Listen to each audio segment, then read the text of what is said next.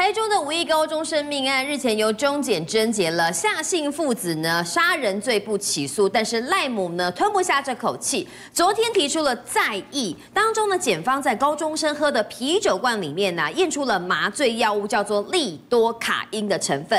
虽然赖生体内的剂量呢不足致死，但是利多卡因这个东西哦是医师的处方签药物，怎么会在下家出现呢？那我想要加明，昨天赖母的律师提出了哪些疑点？现在还没有办办。办法给大家一个交代。好，明君，这个案件真的大家社会瞩目，尤其哦，在昨天这个提出在意之后，提出了四大疑点，让他觉得说，对啊，为什么中检当时都没有想到呢？所以看到这个赖家的律师许哲维，真的昨天去提在意的时候，你看这张照片，感觉有头上有非常多的一个问号，有没有？黑人问号。想说，哎，怎么这么多东西你没有调查清楚？到底他提出了哪些事证？希望检方能够重新的、好好的再来调查清楚呢？帮大家整理出来的第一个包含就是这个赖姓高中生。他坠楼的动机是什么？对不对？对，当时在这个检方报告好像都没讲哎。对，而且甚至检方也没有说是轻生哦，他只说他是坠楼哦。那你到底这个动机是什么？对不对？你的这个侦结的这个报告不起诉书你也没讲清楚。再来另外一个大家一直在讨论的左右手跟熟悉部的一个针孔，哎，状态不太一样哦。那另外还有包含这个护警啊，这个检方公布的照片，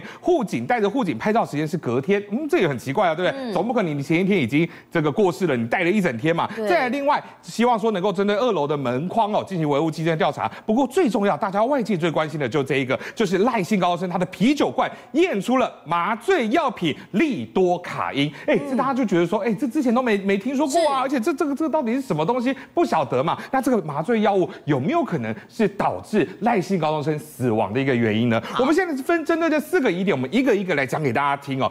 先来看一下死亡动机的部分呢，因为刚讲了，只讲他坠楼，到底是自己坠楼的，还是是被丢下楼的？好，等等都没有讲清楚，而且你仔细看啊，赖姓高中生他在四月份才刚买机车哦，嗯、对不对？不要说，哎，我刚买机车，我一定要骑嘛，对不对？我不可能会觉得说，哎，对人生没有没有没有想法，想要离开嘛，对不对？迎想想要迎接他的大学生活，才会买机车。对，尤其他原本预计六月暑假要到美国，他很向往美国，想去走走，那就更不可能在五月的时候就是离奇的呃身亡嘛。而且现在有人翻出，哎，这个他买新买的这个机车，他的车牌号码九五一三，这个谐音听起来很像。救我医生，大家就说天哪，这感觉好恐怖哦，是恐怖的巧合。好，那当然动机的部分，这个不起诉书没有讲清楚。再来看到疑点二，针孔太阳跟护警拍照的时间，这两张照片都是检方公布的哈。这个是这个赖姓高中生哈，这个右手的部分，这个是左手的部分。那当然上面贴的纱布，当然是针对这个是送医检呃做急救的部分了。对。但是哦，其实我们看到这个是当时公布的一个笔录的一个内容哦。其实他你可以看到，他有讲到就是说，所谓这个手上的针呢，这个是医护人员。的一个笔录内容，他讲说手上的针确实是来打静脉导管的一个针，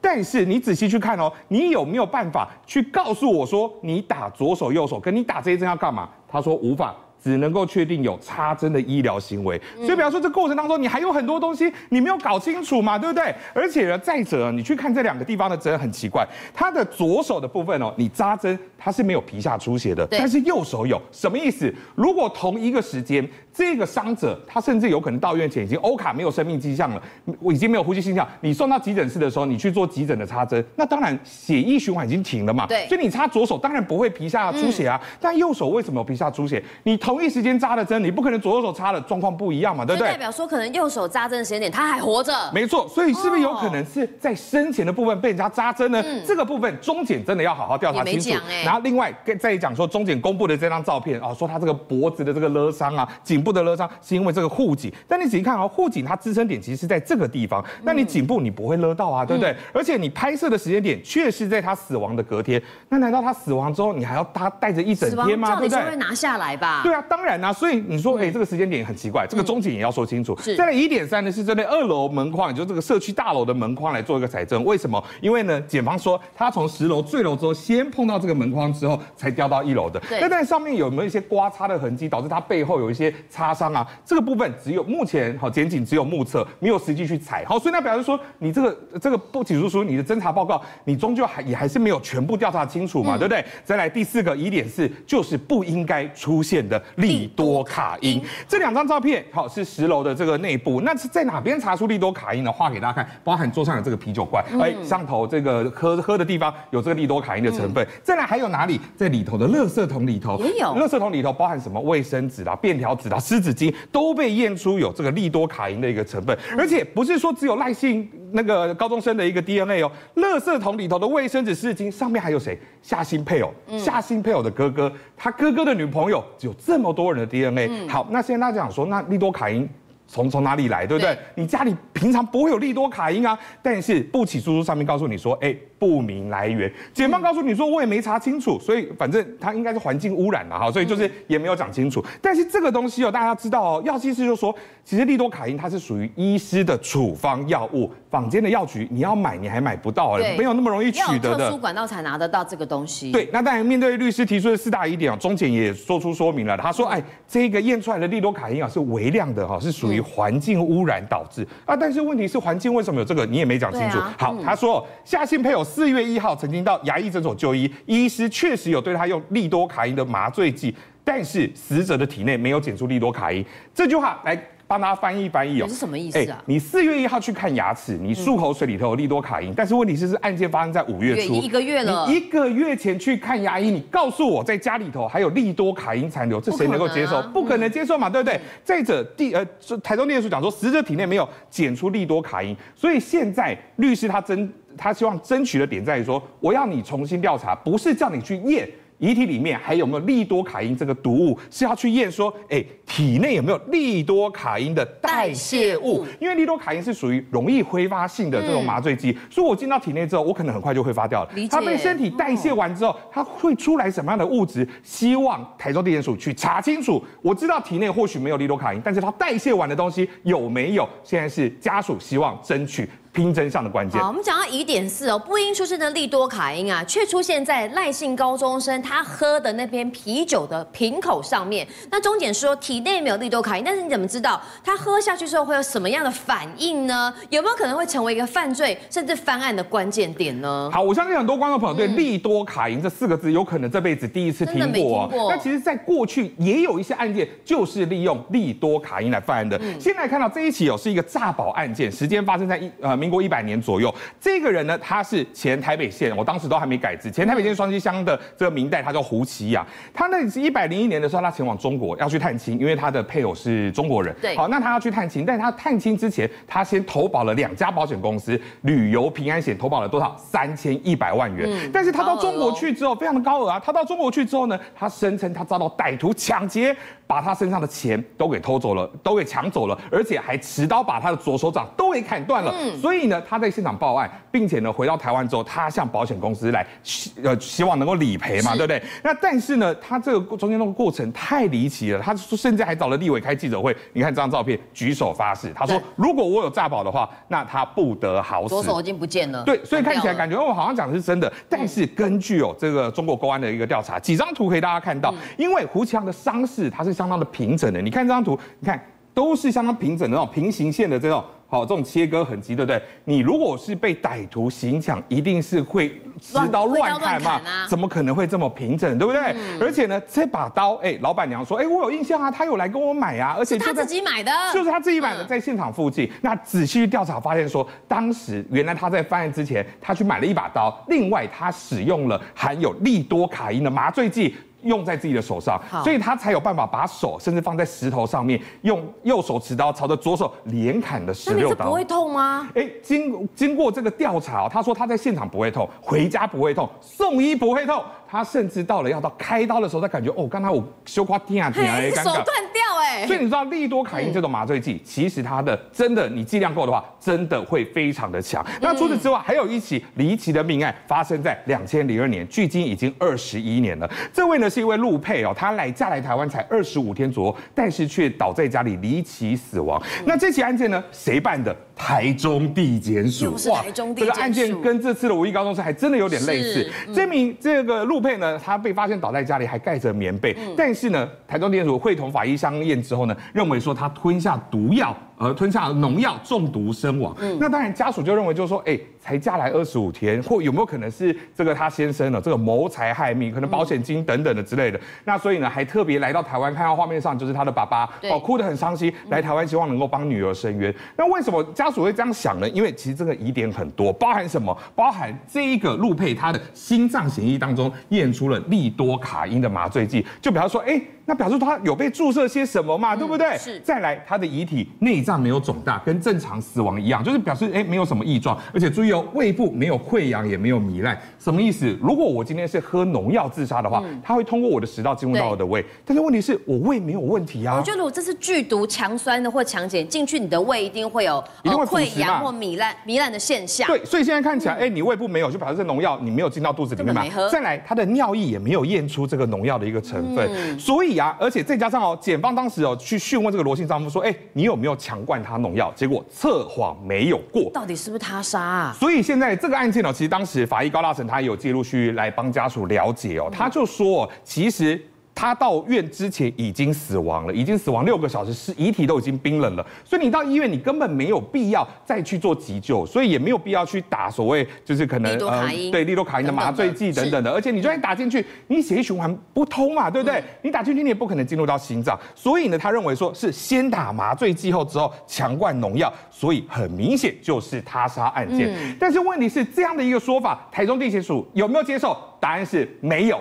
台中地检署前前后后历经了五任检察官，通通做出了不起诉处分。所以整起案件看起来，哎，你我将光看你都觉得疑点很多啊，对不对？看起来就是他杀啊，看起来就是跟麻醉剂有关的加工轻生的案件。所以呢，监察委员在二零一一年事发九年之后，通过了调查报告，认为说这起命案跟这次五一高中有很多类似的地方，包含。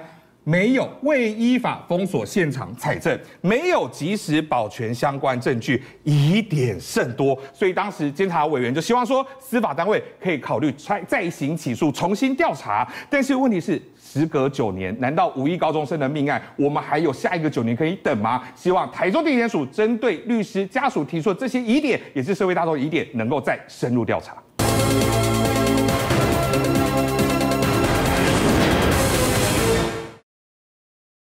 级月亮又来了，这一天呢，不妨可以抬头看一看，月亮是又大又圆。今年呢，有四个超级月亮呢，第一个出现了，是当中第二大超雄鹿月。那这个礼拜呢，在全球各地闪耀登场，哇，各地的天文迷呢也兴奋的捕捉又大又圆的月亮。只是啊，满月虽然动人呢，过去却充满了诅咒。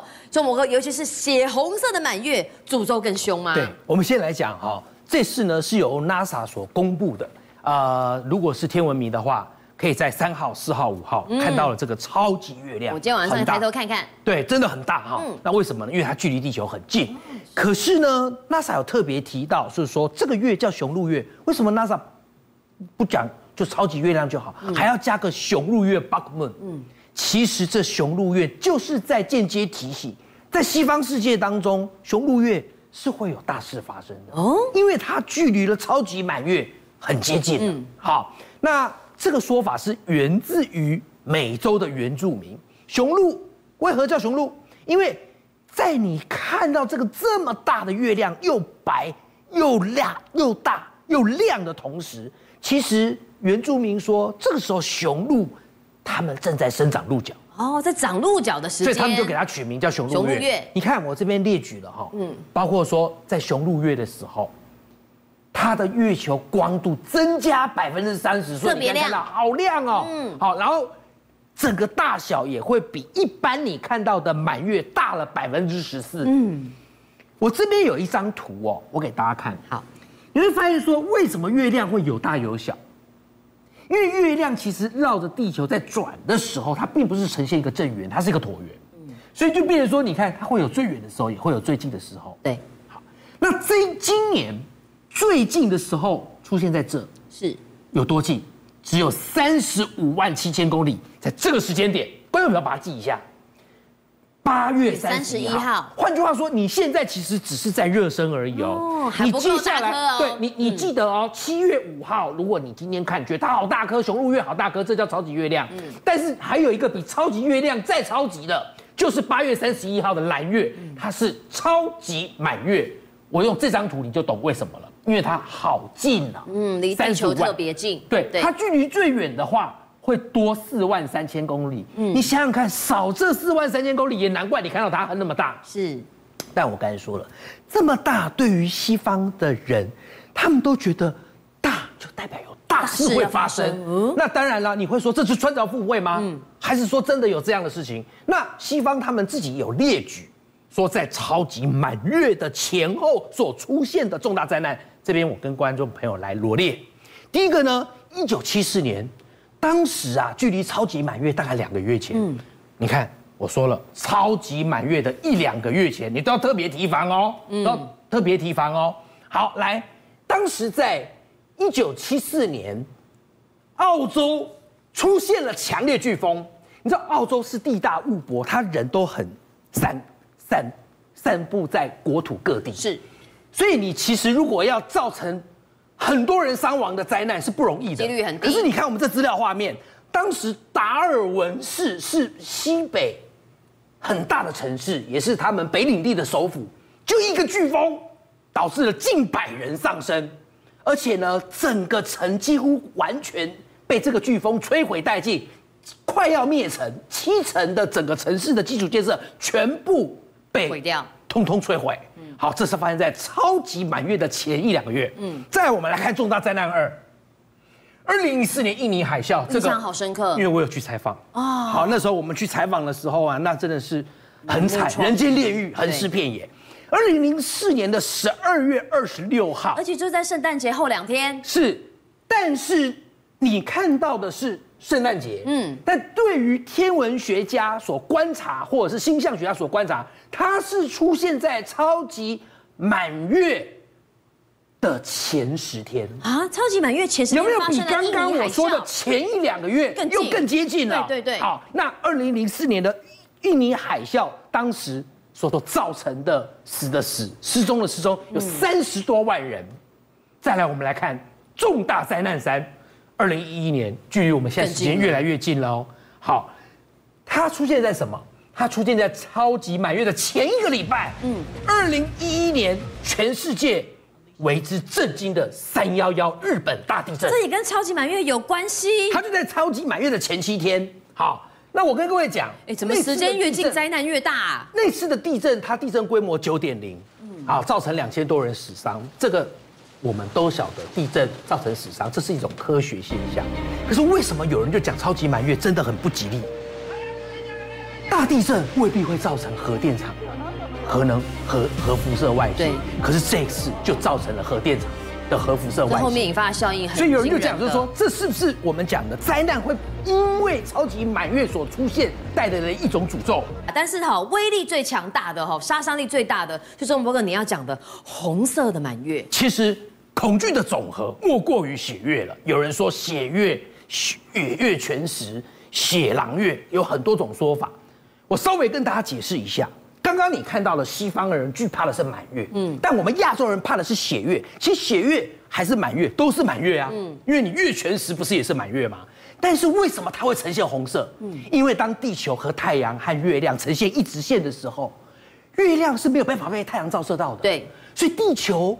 它所投射到月亮上面，就会呈现地球的影子，就是红红的。对，嗯、那为什么是红红的？应该黑黑的啊，为什么不是红红的？是我们晓得太阳这时候照射到地球大气层的光，蓝光被折射掉，所以你看不到白光了。嗯，然后呢，红光会折射，蓝光会散射，就蓝光看不到，红光就折射到月球，你就看到。原来如此。红色，那你红色又月全食，所以我们刚才讲嘛，红色月全食，血月。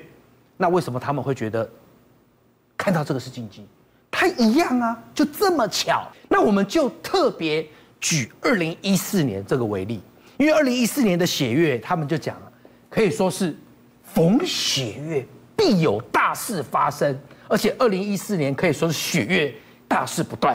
四月十五号是血月奇观出现，嗯，结果隔天就发生了南韩史上渡轮最惨的死伤事件之一。四月号，当时他从仁川要开往济州，那几乎等于是横跨了整个南韩这样的一个很长的航程呐、啊。那其中在中途真岛附近，船就翻了。对，船上四百七十六人，共有三百零四人，等于是十个人就有六个人死亡，而且很不幸的是，两百多个全部都是高中生。好，这是雪月的隔天哦。再隔了两三天，二零一四年四月十八号，圣母峰无巧不巧发生了一场。画面当中你所看到的这个雪崩是圣母峰有史以来最惨重的超级雪崩。哎，这画面我们看过很多次，但我没想到是跟雪月有关系。因为上次也是我在这儿跟观众朋友报告的，就是那时候海拔五千八百公尺的昆布冰瀑。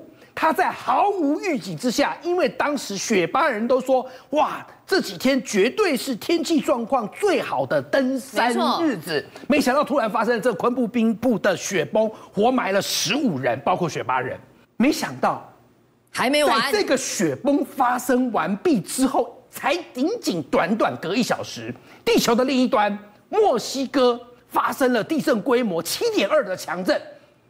你知道这个资料画面啊，是我们当时所看到震央附近，嗯，但是墨西哥的首都墨西哥城，他讲，他说他们连两百七十公里外，我们首都的民众都可以感受得到天摇地动。那这个刚好跟我们刚所说的圣母峰雪崩也才相差隔一小时而已，嗯，没有想到再隔天，俄罗斯人出来说话了，也有事了，对这个画面。来，这个画面，我相信很多观众朋友在 YouTube 上面点阅率已经是破上千万，因为很多人都看过这个画面。就是有一个俄罗斯的民众，当时他在凌晨两点，他开车经过了库尔曼斯克、摩尔曼斯克的时候，突然看到空中一道蓝光整个划过，他当时以为是不是有什么坠机事件？不是，他以为是有外星外 星人来了，外星的航空母舰坠机。对，结果没想到。还真跟外星有关，那是一颗很大很大的陨石。怎么会那么巧？连这个时间点陨石都来了。对，再隔天，英国人也出来讲话了。嗯，这时候呢，有两个英国人，他们透过，哎，我给各位看，这个是哈，我们讲 iPhone 卫星地图。来，观众朋友，你看，你是一个生物，你你觉得是什么？鲸鱼吗？还是水怪吗？金鱼怎么可能会是船吗？对，我告诉你，你什么时候不发现，你就偏偏在这个时候发现，而且距离上一次尼斯湖发现怪象已经隔了整整快两年了，十八个月了。嗯、不过最后最让人恐惧的，我刚一直说恐惧的总和是这起，嗯、也就是在雪月隔六天之后，二零一四年四月二十一号，马航迫降吉隆坡，在这是当时的资料画面，我当然。我知道观众朋友会好奇，马航迫降啊，那又没怎样啊，啊这有什么好害怕的呢？嗯、你不要忘了，马航在这起意外的前一个月，也就是血月的前一个月，才发生了举世震惊的 MH 三七零马航消失至今还找不到两百三十九个人下落不明，这是一个世界航空史上最离奇的失踪事件。结果你在血月之前才发生了这样的一个史上离奇的航空失踪，一个月后你竟然又像是被诅咒般的再度迫降。有人讲，血月亚洲人，政界、商界、演艺界跨界揭秘，重案、悬案、攻击案、拍案惊奇，新闻内幕、独特观点，厘清事实，破解谜团。我是陈明君，我是李佳明，敬请锁定五七新闻网，真相不漏网。